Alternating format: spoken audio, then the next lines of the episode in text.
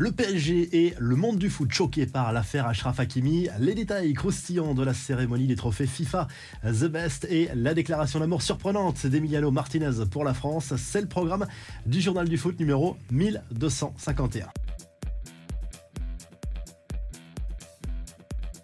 Ashraf Hakimi dans la tourmente. Le latéral du PSG se retrouve dans une situation très délicate après les accusations très graves d'une jeune femme pour des faits qui se seraient déroulés ce week-end au domicile du joueur. Pour le moment, cette jeune femme âgée de 24 ans n'a pas souhaité porter plainte, mais le commissariat qui a recueilli son témoignage a ouvert une enquête. Le parquet de Nanterre a été saisi. Selon le témoignage de la jeune femme, les deux se seraient rencontrés via Instagram il y a quelques semaines et elle se serait rendue ce week-end au domicile d'Akimi en pleine nuit avant que ces faits ne se déroulent au domicile du joueur en l'absence de la femme d'Akimi, bien sûr, qui se trouvait en vacances à Dubaï à ce moment-là. Akimi, lui, a été aperçu l'air de rien lundi soir lors des trophées The Best, une cérémonie organisée à Paris, mais il ne s'est pas du tout exprimé.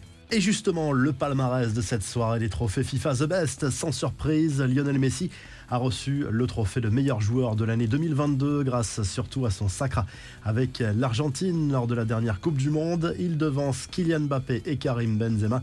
Cette année a été folle pour moi, j'ai pu accomplir mon rêve après m'être tant battu. C'est ce qui m'est arrivé de plus beau dans ma carrière a lâché la star du PSG lors de cette cérémonie organisée à Paris. Le septuple Ballon d'Or qui n'a pas rencontré Johan Laporta pour évoquer son avenir, comme l'avait laissé entendre la presse catalane. La FIFA a dévoilé le détail des votes des capitaines, sélectionneurs et des médias. Messi a décidé de placer son ami Neymar en tête devant Kylian Mbappé et Karim Benzema. Robert Lewandowski, capitaine de la Pologne, lui a carrément snobé à Benzema de son top 3 en lui préférant Messi, Mbappé et Modric. Bravo également à Alexia Putellas qui a remporté comme l'an dernier le trophée de meilleure joueuse de l'année 2022. La star de la sélection espagnole a été récompensée malgré son absence au dernier Euro en raison d'une blessure au genou. Lionel Scaloni repart lui avec le trophée de meilleur entraîneur de l'année 2022. Le sélectionneur de l'Argentine qui vient de prolonger d'ailleurs à la tête de l'Albi Céleste a mené son pays sur le toit du monde au Qatar. Chez les gardiens, encore un Argentin au sommet. Emiliano Martinez a été récompensé. Le portier de l'Albi Céleste, qui a joué la carte de l'apaisement en interview. Sérieusement, c'était juste un match de football. Honnêtement, j'aime la France, j'adore les Français. Ils ont atteint la finale et un grand futur les attend à lâcher le gardien d'Aston Villa. Regardez également le regard noir de Kylian Mbappé au moment où Martinez a reçu sa récompense. Image très commentée sur les réseaux sociaux. Le gardien argentin qui ne figure pas en revanche dans l'équipe type en raison d'un mode de vote différent qui a permis au Belge Thibaut Courtois de le devancer.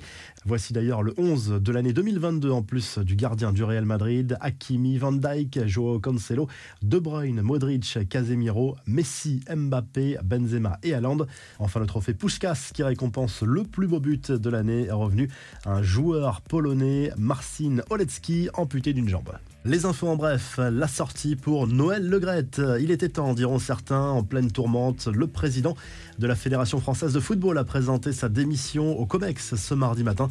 Il occupait ce poste depuis 2011. Son dérapage sur Zinedine Zidane aura été celui de trop, mais il y a surtout ce rapport accablant sur son comportement avec certaines femmes au sein de la fédération. Paul Pogba entrevoit enfin le bout du tunnel. Le milieu de terrain français est désormais remis de sa blessure et pourrait rejouer quelques quelques minutes ce mardi soir contre le Torino. On rappelle qu'il n'a pas disputé le moindre match officiel avec la vieille dame depuis son retour l'été dernier. Des nouvelles de Dani Alves en prison depuis le 20 janvier dans le cadre d'une enquête sur une plainte d'une jeune femme lors d'une soirée en boîte de nuit fin décembre à Barcelone. Le Brésilien pourrait être jugé dès cette année en Espagne et risque en théorie 8 à 10 ans de prison selon la presse espagnole.